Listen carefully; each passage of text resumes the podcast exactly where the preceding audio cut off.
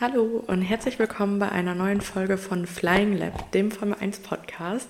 Ich bin Elena und ich werde heute mit euch mal ein kleines Fazit ziehen zu der bisherigen Formel 1 Saison. Es ist gerade Montagmittag, ungefähr 12 Uhr und diese Folge soll morgen, also Dienstag um 12 Uhr online gehen. Ich habe die ganze Zeit überlegt, was ich machen soll, weil es gibt nichts, was wir diskutieren könnten morgen ähm, in einem Dienstagsdiskussions-Podcast. Deswegen, ja, machen wir heute mal was anderes. Und es halt ein bisschen, glaube ich. Ich sitze nämlich gerade in meinem Kinderzimmer. Juno sitzt gerade 10 Zentimeter von mir entfernt und guckt mich ein bisschen verwirrt an, warum ich mit mir selbst rede. Und ich weiß noch nicht genau, wie diese Folge ablaufen wird, aber wir finden da schon durch und ich wünsche euch ganz viel Spaß mit der heutigen Folge.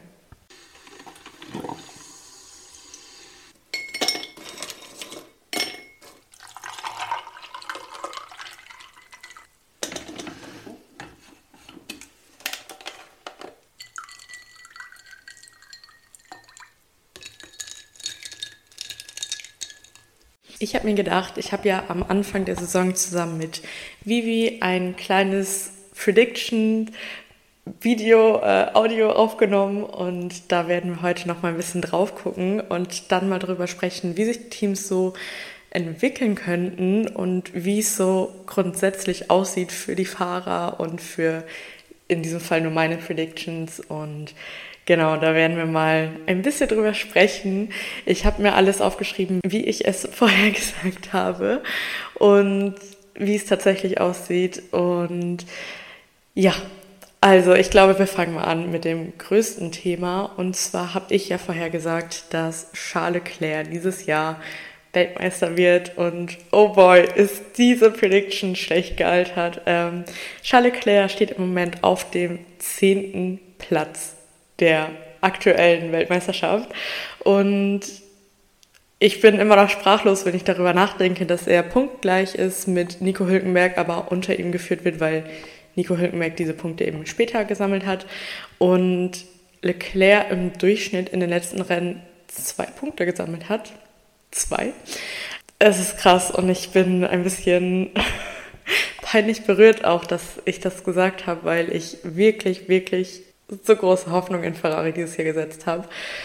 Aber ich bin ehrlich, ich glaube nicht, dass diese Prediction dieses Jahr noch in Erfüllung gehen kann. Ich glaube, dass die Weltmeisterschaft dieses Jahr nicht von Leclerc gewonnen wird. Ich gehe ganz, ganz, ganz stark davon aus, dass es Max Verstappen ist, der dieses Jahr wieder seinen Titel einfahren kann zum dritten Mal dann. Und ich mag Max auch sehr gerne und ich war auch so, so für ihn 2021.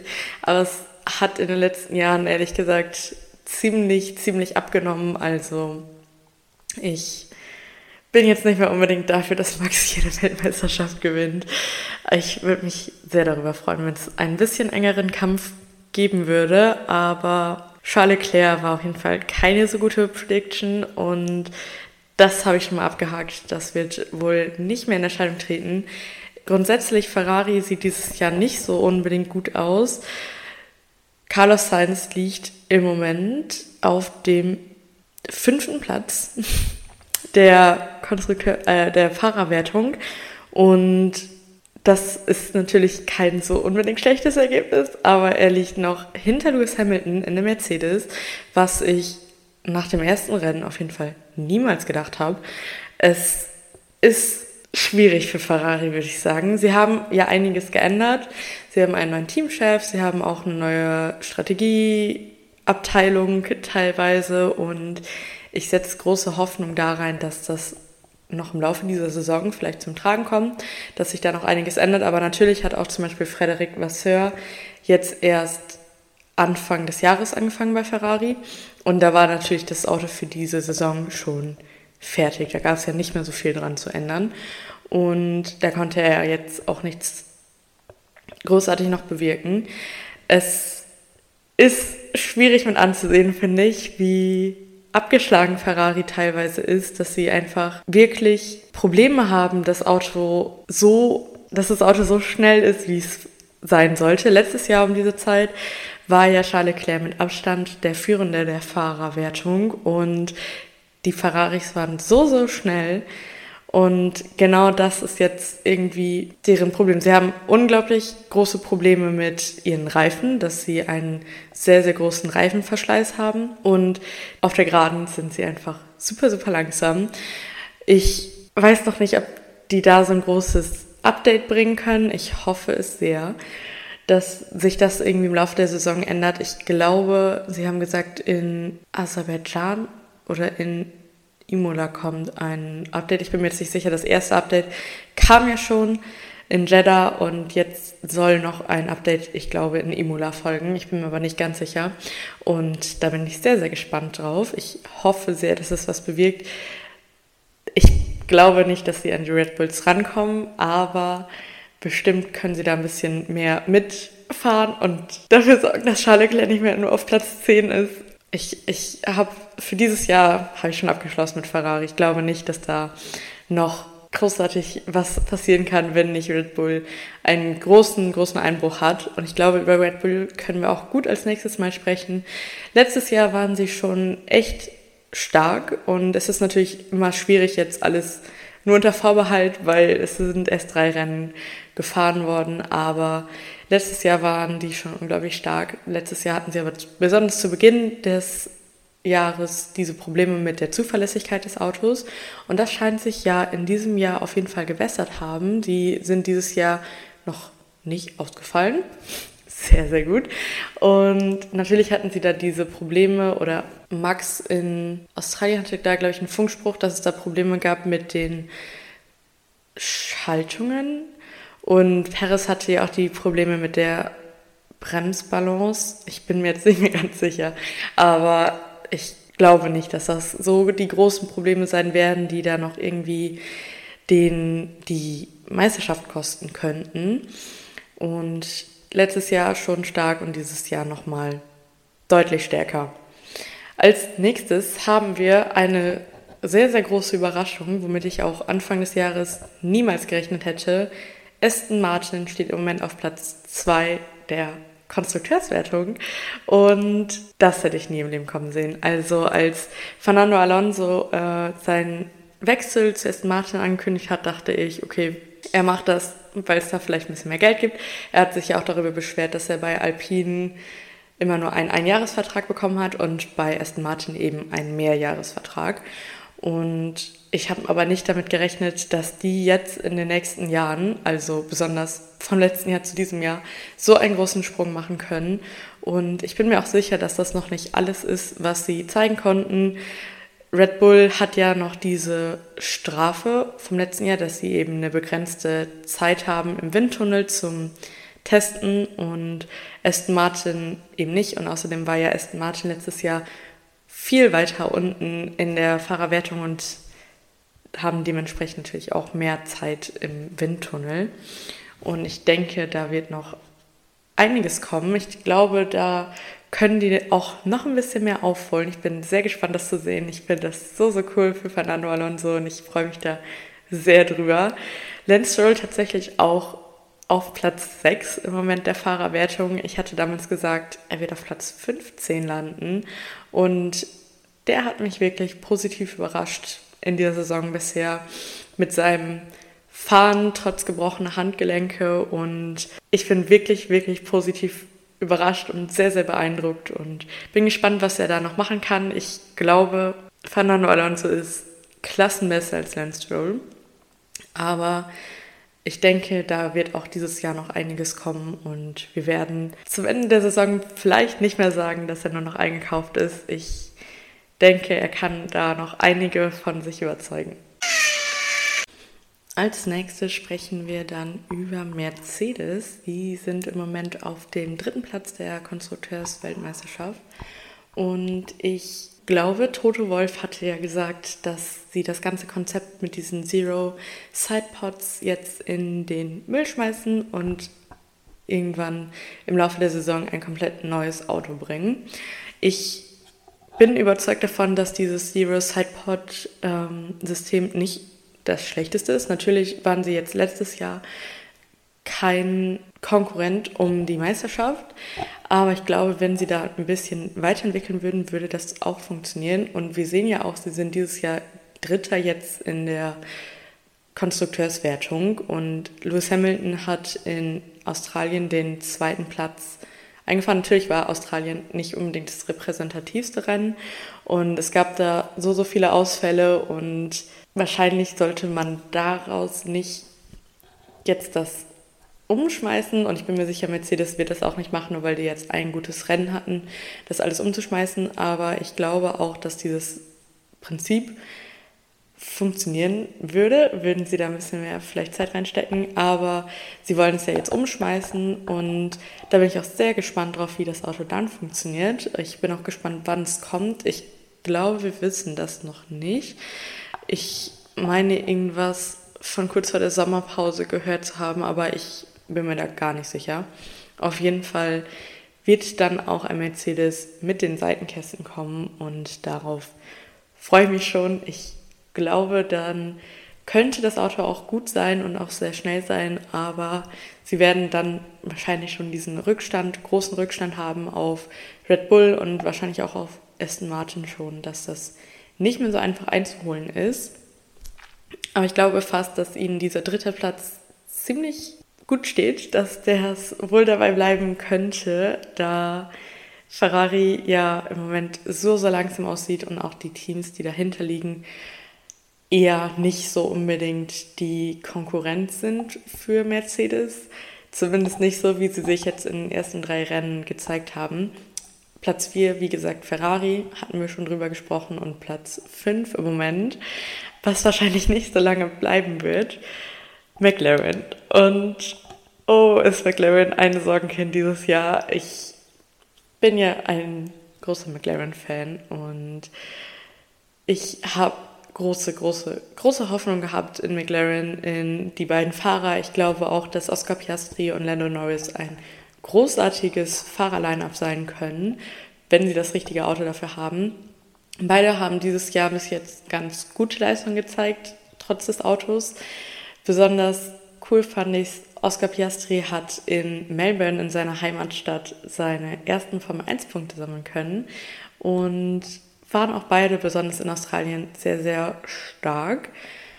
Ich würde McLaren sehr wünschen, dass sie so ein Wochenende noch wiederholen können, dass es nicht so ein chaotisches Rennen gibt und sie trotzdem gut sind und trotzdem so weit vorne, in Anführungszeichen. Ich glaube, sie waren auf Platz 6 und 7 ungefähr. Ähm, ja, auf jeden Fall richtig, richtig gute Leistung und ich hoffe so sehr, dass es da Updates gibt. Ich höre oder ich sehe immer diese Memes auf Instagram, dass sie ja super, super langsam sind und dann aber trotzdem immer noch neue Sponsoren kriegen und McLaren das Team ist im Moment mit den meisten Sponsoren ähm, auf dem Auto und es ist crazy. also ich hoffe einfach, dass es noch gut wird. Aber ich, ich glaube, wir müssen uns da ein bisschen zusammenreißen dieses Jahr und aufs nächste Jahr hoffen. Also pff, bei dem Auto sehe ich ehrlich gesagt nicht mehr allzu viele Hoffnungen. Auch wenn es weh tut. Auf Platz 6 liegt im Moment Alpine und da bin ich auch sehr überzeugt, dass das Fahrerline-Up mit Esteban Ocon und Pierre Gasly sehr, sehr gut ist. Sie hatten ziemlich Pech mit dem Rennen in Australien, wo die beiden ja ineinander gefahren sind und mit null Punkten nach Hause gegangen sind. Ich glaube, Alpine sonst auf jeden Fall vor McLaren ein eigentlich ganz starkes Auto. Im Moment liegt Esteban Ocon auf Platz 12 der Fahrerwertung und Pierre Gasly auf Platz 14. Das ist jetzt nicht unbedingt die stärkste Leistung oder die beste Platzierung, aber die hatten beide ein gutes Rennen in Australien bis zu diesem Restart und hätten da auch viele, viele Punkte holen können. Pierre Gasly dieses Jahr ein bisschen schwierig bisher. Er hatte ja in, ich glaube, im allerersten Rennen eine super, super, super schlechte Qualifikation, ist ja von Platz 20 gestartet. Und ich bin mir ganz sicher, der Alpin kann mehr als das, hat ja Esteban Ocon auch bisher ganz gut gezeigt. Und da bin ich sehr gespannt, noch ein bisschen mehr zu sehen und ein paar mehr Punkte hoffentlich sehen zu können. Ich glaube einfach, das Mittelfeld ist dieses Jahr sehr, sehr eng zusammen mit Ferrari, Alpine, vielleicht auch noch Haas und Aston Martin ja auch in der Nähe, Mercedes auch. Also ich glaube, es wird noch sehr spannend da. Wenn auch die McLaren dann vielleicht ein Update bringen, ein bisschen schneller werden. Und Haas ist dieses Jahr auch nicht so weit weg. Im Moment liegen die auf Platz 7 mit Nico Hülkenberg auf Platz 9 und Kevin Magnussen auf Platz 17. Ich habe es schon ein paar Mal gesagt in diesem Podcast, aber ich bin sehr überrascht von Nico Hülkenberg, sehr positiv überrascht.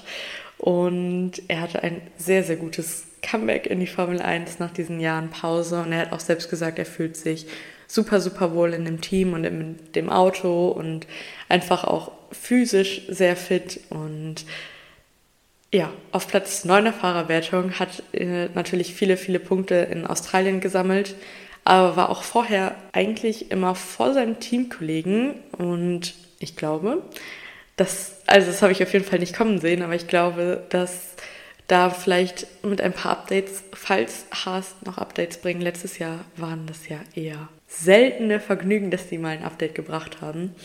Aber falls sie noch eins bringen oder mehrere bringen, dann könnte das vielleicht auch so weitergehen. Als nächstes sprechen wir dann über Alfa Romeo und da haben wir einmal Valtteri Bottas auf Platz 11 und Joe Granier auf Platz 15.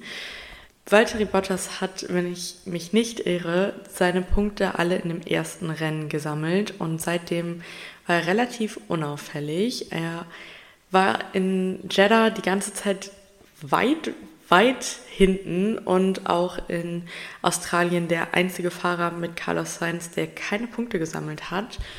Und ich weiß nicht, ob er da vielleicht irgendwie einen schlechten Tag hatte oder so, aber es war jetzt nicht unbedingt die beste Leistung bisher. Ähm, ich hoffe einfach, dass da vielleicht noch ein bisschen was kommt, dass er da noch ein bisschen was zeigen kann. Ich finde Walter Bottas eigentlich super, super cool und seinen neuen Look und ja, irgendwie macht es echt Spaß, ihm zuzugucken, aber ja, im Moment noch nicht so die Leistung. Joe Garnier hat die Punkte, die er hat, oder einen Punkt in Australien geholt. Äh, zwei Punkte. Er hat, ist Neunter geworden, hat zwei Punkte geholt.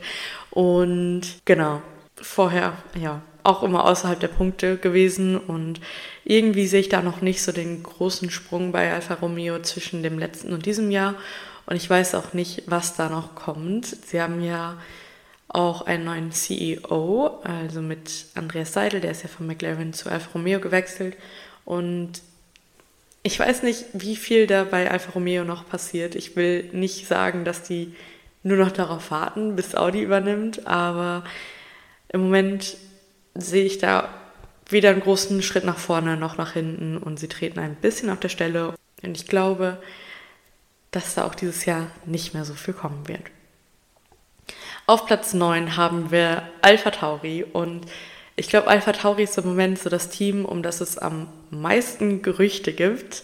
Ich habe nochmal ein Interview jetzt gelesen von Franz Toast, der gesagt hat, Alpha Tauri soll nicht verkauft werden, aber es könnte sein, dass das Team zum Beispiel umbenannt wird, weil diese Klamottenmarke Alpha Tauri ja zum Beispiel auch nicht unbedingt in den Ländern verkauft wird, wo gefahren wird.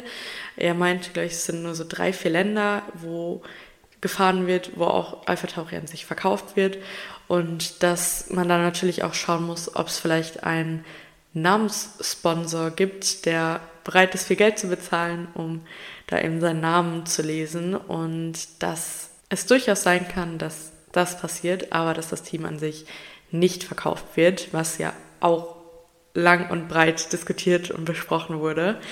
Und im Moment liegen Alpha Tauri auf dem neunten Platz der Konstrukteurswertung mit Yuki Tsunoda mit einem Punkt auf Platz 16 und Nick de Vries mit null Punkten auf Platz 20. Ich bin ehrlich, ich habe auch nicht so wirklich daran geglaubt, dass Alpha Tauri dieses Jahr viel besser sein wird als im letzten Jahr. Sie hatten ja letztes Jahr eine ziemlich, ziemlich schwache Saison und es gab keine große Regeländerung mit diesem Jahr und ich habe auch ehrlich gesagt damit gerechnet, dass das wahrscheinlich nicht so gut sein wird. Yuki Tsunoda konnte in Australien endlich einen Punkt sammeln, nachdem er ungefähr 20.000 Mal Elfter geworden ist. Und Nick de Vries bisher noch keine Punkte gesammelt für Alpha Tauri. Ich würde es ihnen sehr, sehr gönnen, dass die ein bisschen weiter nach vorne kommen. Und ich verstehe auch nicht so ganz, warum sie auf Platz 9 sind, während Red Bull so, so gut und auf Platz 1 ist. Aber ich glaube nicht, dass da noch viel kommen wird, dass sie so einen großen Sprung dieses Jahr machen können. Ich würde es ihnen sehr gönnen, aber ich glaube da noch nicht so wirklich dran. Und dann kommen wir zu Platz 10, zu dem letzten Team und das ist dieses Jahr Williams mit Alex Albin auf Platz 18 und Logan Sargent auf Platz 20. Und Alex Albin hat einen Punkt und Logan Sargent hat null Punkte. Ja, ich glaube, Williams ist ein Team, wo ich persönlich noch ein bisschen Luft nach oben sehe. Also ich glaube, dass besonders Alex Elvin dieses Jahr noch einige Punkte sammeln kann. Er war ja auch in Australien auf einem eigentlich ganz guten Platz, bis er eben diesen Abflug hatte und im Kiesbett gelandet ist.